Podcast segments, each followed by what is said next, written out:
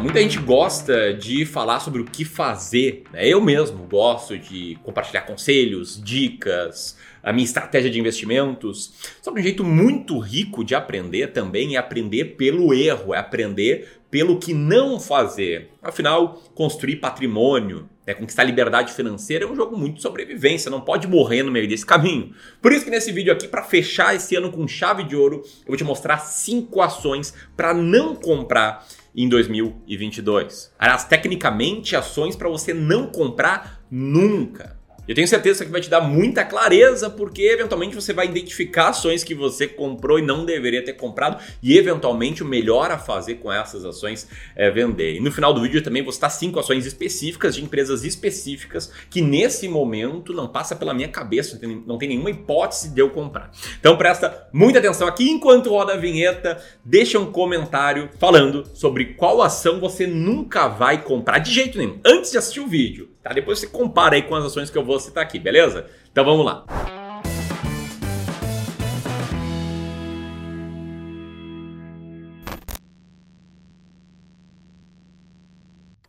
Número 1. Um, ações com foco no curto prazo. Sabe aquele tipo de manchete, alerta, oportunidade de ações para você investir agora? Corra, compre logo. Pois é, elas incentivam muito que você invista na bolsa com uma visão extremamente curto prazista, com aquela ideia de comprar ações para ganhar um dinheirinho num prazo muito curto e eventualmente usar esse dinheiro aí para conquistar seus objetivos. E acabam passando muitas vezes a ideia de que a bolsa é um cassino. E sim, dependendo da forma com que você enxergar o mercado, ele pode ser visto como um cassino. Se você está ali tentando ganhar no curto prazo, ele é um cassino.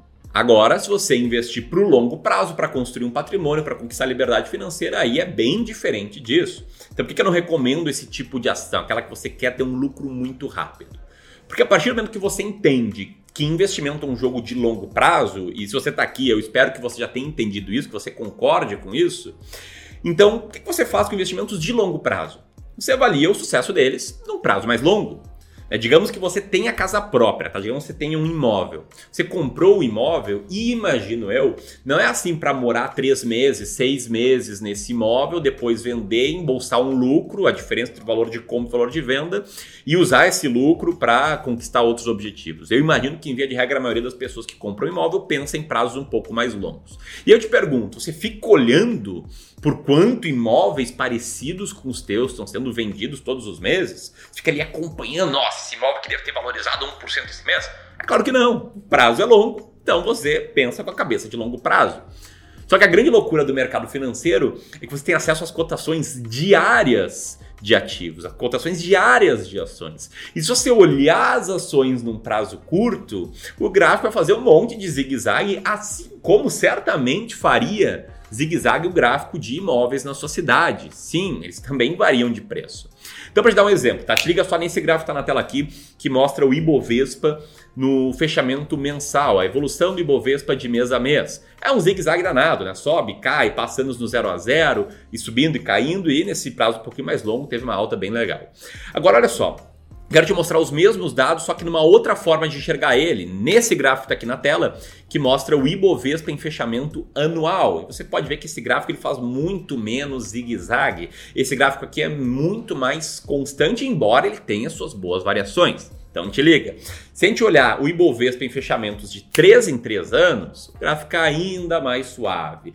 E se a gente olhar o Ibovespa em fechamentos de 6 em 6 anos, cara, que parece é uma linha reta para cima.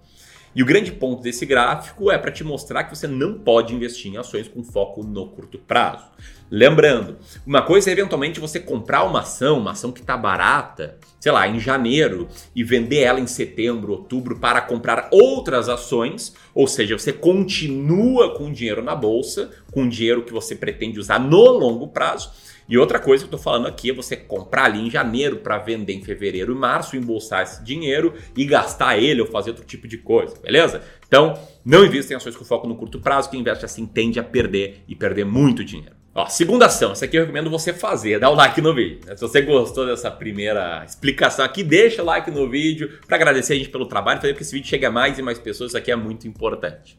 Mas falando agora de coisas para não fazer, ações para não comprar, o segundo grupo são aquelas ações que você compra só porque ela caiu. Cara, isso aí eu vejo demais no meu dia a dia. Eu vejo demais no meu trabalho como educador financeiro e também como gestor, falando aí com várias pessoas que investem já até há bastante tempo. Eu até dei um nome para isso. Eu batizei isso aqui de síndrome do preço X.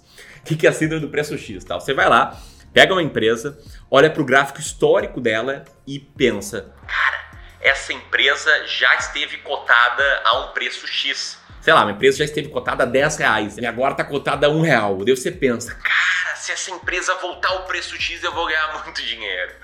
E, bicho, eu já fiz isso, já perdi muito dinheiro assim. Eu entrei numa bolha chamada bolha da Parmalat, bolha da, das ações Milk 11. Quando eu era jovem, né, eu olhei e pensei, bicho, ações da Parmalat estão valendo 2 reais, já valeram 8 anos atrás, então eu vou comprar e vou ficar muito rico. Óbvio que eu perdi muito dinheiro. Tá? Isso aqui é muito importante você entender, porque volta e meia eu vejo comentários como esse nas redes sociais. No meu Instagram, por exemplo, arroba Ramiro Gomes Ferreira, tem uma pessoa comentando que, olha, depois o preço volta, nada a se preocupar. Dando a entender que todas as ações que caem um dia vão subir de volta. E não é bem assim.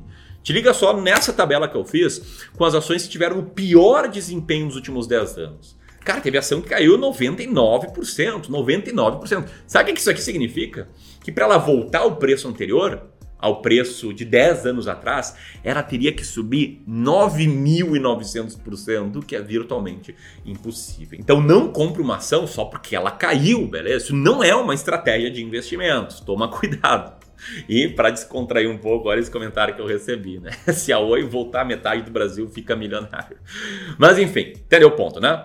Bom, antes de falar aqui do terceiro tipo de ação para não comprar, eu quero falar sobre ações para comprar. Eu quero te fazer um convite muito especial para 2022. Se você quer de fato ter clareza na decisão de saber quais ações comprar e comprar ações baratas, que são aquelas que em conjunto, em potencial, têm um bom potencial de valorização, e mais do que isso, saber também quando comprar, quando vender uma ação. Então, cara, quero te convidar para o evento As Ações Mais Baratas da Bolsa em 2022. Vai ser um evento online e gratuito e que eu vou te revelar a exata estratégia que eu uso para selecionar as ações mais baratas da bolsa. Para escrever é muito simples, só apertar aqui nesse card que eu vou deixar o link aqui em cima, beleza? Espero te ver lá, não perde essa. E enquanto você se registra ali na nova aba, deixa eu falar do terceiro tipo de ação para não comprar, que é aquela ação que você comprou só porque você viu uma diquinha. Sim, uma diquinha. Aqui tem uma dica de ação. Sabe, todo mundo é capaz de dar diquinha, desde colegas de trabalho que estão entusiasmados, que começaram a investir em ações, falam, bicho, agora é hora de comprar ações da Cogna, sei lá, coisa assim, até, sei lá, parentes, né? Quem nascer de Natal não falou sobre investimentos com a sua família? Espero que vocês tenham falado. Mas enfim, até mesmo, muitas vezes, manchetes de sites de notícias acabam sendo interpretadas como diquinhas pelos investidores. Manchetes como essa aqui, que cita as ações mais recomendadas para dezembro segundo 10 corretoras. Ou ainda manchetes como essa aqui, que fala dos melhores investimentos para renda variável para 2022. Ou ainda assim, veja as 10 ações mais recomendadas para comprar em dezembro, com quatro novidades. Enfim, você entendeu o ponto, né? Agora, por que não investir com base em diquinhas? Se não é o que você está pensando, não. Não dá para investir com base em diquinhas porque é algo essencial na jornada de investidor, algo que faz a diferença entre quem tem sucesso e quem não tem, se chama convicção. Se eu te falar, por exemplo, que, sei lá, eu vendi ações do Pão de Açúcar em dezembro, você pode achar isso um absurdo, como assim? É uma ação que caiu e tal. Se eu te falar que eu tenho ações da Taurus, há um bom tempo, se você vai pensar, meu Deus, mas como assim tal? Você não vai ter convicção que eu tenho. Dicas são muito baratas, é muito fácil de dar. Agora, convicção é caro. Requer ter conhecimento, requer saber o que você está fazendo. Por isso que eu faço um evento aqui, uma série de aulas gratuitas para te mostrar como eu faço para selecionar ações, para te ajudar a ter mais convicção nas suas decisões. Um exemplo da importância de convicção. Tá? O que eu vou te mostrar agora é um gráfico do fundo de investimento em ações que os nossos clientes de Wealth Management investem, o fundo gerido aqui pelo Clube do Valor. O gráfico que mostra a evolução desse fundo desde o início. E você pode ver que a cota do fundo, que é a linha azul desse gráfico, ela teve um desempenho pior que o Ibovespa no início entre a data que a gente lançou esse fundo, lá em agosto do ano de 2020, até mais ou menos março de 2021, o Ibovespa estava rendendo mais do que o fundo. E você deve pensar, meu Deus, o Ramiro errou, ele devia estar desesperado e tal. Não estava nada, tinha convicção na estratégia. O prazo ali de seis meses era um prazo muito curto. E embora da data do início do fundo até hoje o prazo também seja curto, né, não chegou nem a dois anos ainda, com um prazo um pouquinho mais alongado, o fundo já abriu uma vantagem bastante considerável em relação ao Ibovespa, uma vantagem de 15 pontos. E quem não tem convicção geralmente vende na baixa, vende quando o fundo está tomando um pau para o Ibovespa, ou vende quando as suas ações estão indo pior do que a média. Então, não compre ações que você não tenha convicção. Beleza? Então, antes de mostrar aqui o quarto tipo de ação para não comprar, eu quero te lembrar que no final do vídeo eu vou citar ações que de fato eu não vou comprar, empresas específicas. E também vou te explicar por que, que eu não vou comprar elas, pelo menos em 2022, combinado? Então vamos lá. Quatro tipos de ação. Aquelas que você já tem, só que não vende até, abre aspas, empatar. Sabe aquela ação que você comprou, talvez você não, nem saiba por que comprou, né? talvez seguiu uma diquinha, fez algo sem convicção, e essa ação caiu, e você não vende ela de jeito nenhum, você fica pensando, bicho, eu vou ficar com essa ação aqui até empatar, até ela voltar pro preço que eu comprei. Cara, se você não sabe por que você tem essa ação e se o único motivo que te faz ter essa ação é querer vender com lucro ou pelo menos minimizar os prejuízos, tá fazendo algo errado. Algo errado que até tem nome, tá? Você está sofrendo por conta de um viés comportamental, que é o viés da ancoragem. Você está ancorando uma decisão num valor que não é relevante para essa decisão. E não, empatar o investimento, esperar a ação voltar para o patamar que ela estava, não é uma informação relevante na sua tomada de decisão de investimentos. Informação relevante é entender se a ação está barata, se a sua diversificação está ideal, se, enfim, você está seguindo a estratégia que você se propôs a seguir. E essa forma de pensar sobre efeito do viés da ancoragem gera outro problema que se chama efeito de exposição, que é explica explicado por esse gráfico que está na tela agora, que mostra que a gente, seres humanos, né, a gente tem uma disposição maior em manter em carteira posições perdedoras, posições que se desvalorizam, do que manter posições vencedoras. Ou seja, quando a gente compra uma ação, não sabe por quê, essa ação sobe 15, 20, 10%, a gente vai lá e vende.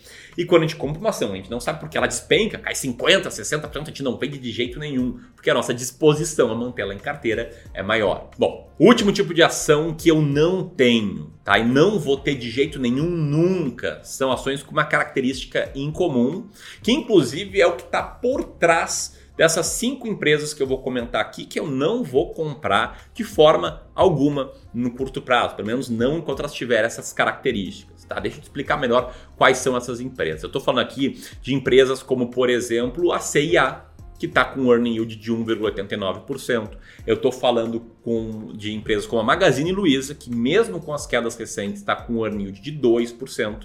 Eu estou falando de empresas como a VEG, que está com earning yield de 3%. E para fechar essa lista, eu quero citar também a Valid e as lojas americanas, outras duas empresas com earning yield muito baixo.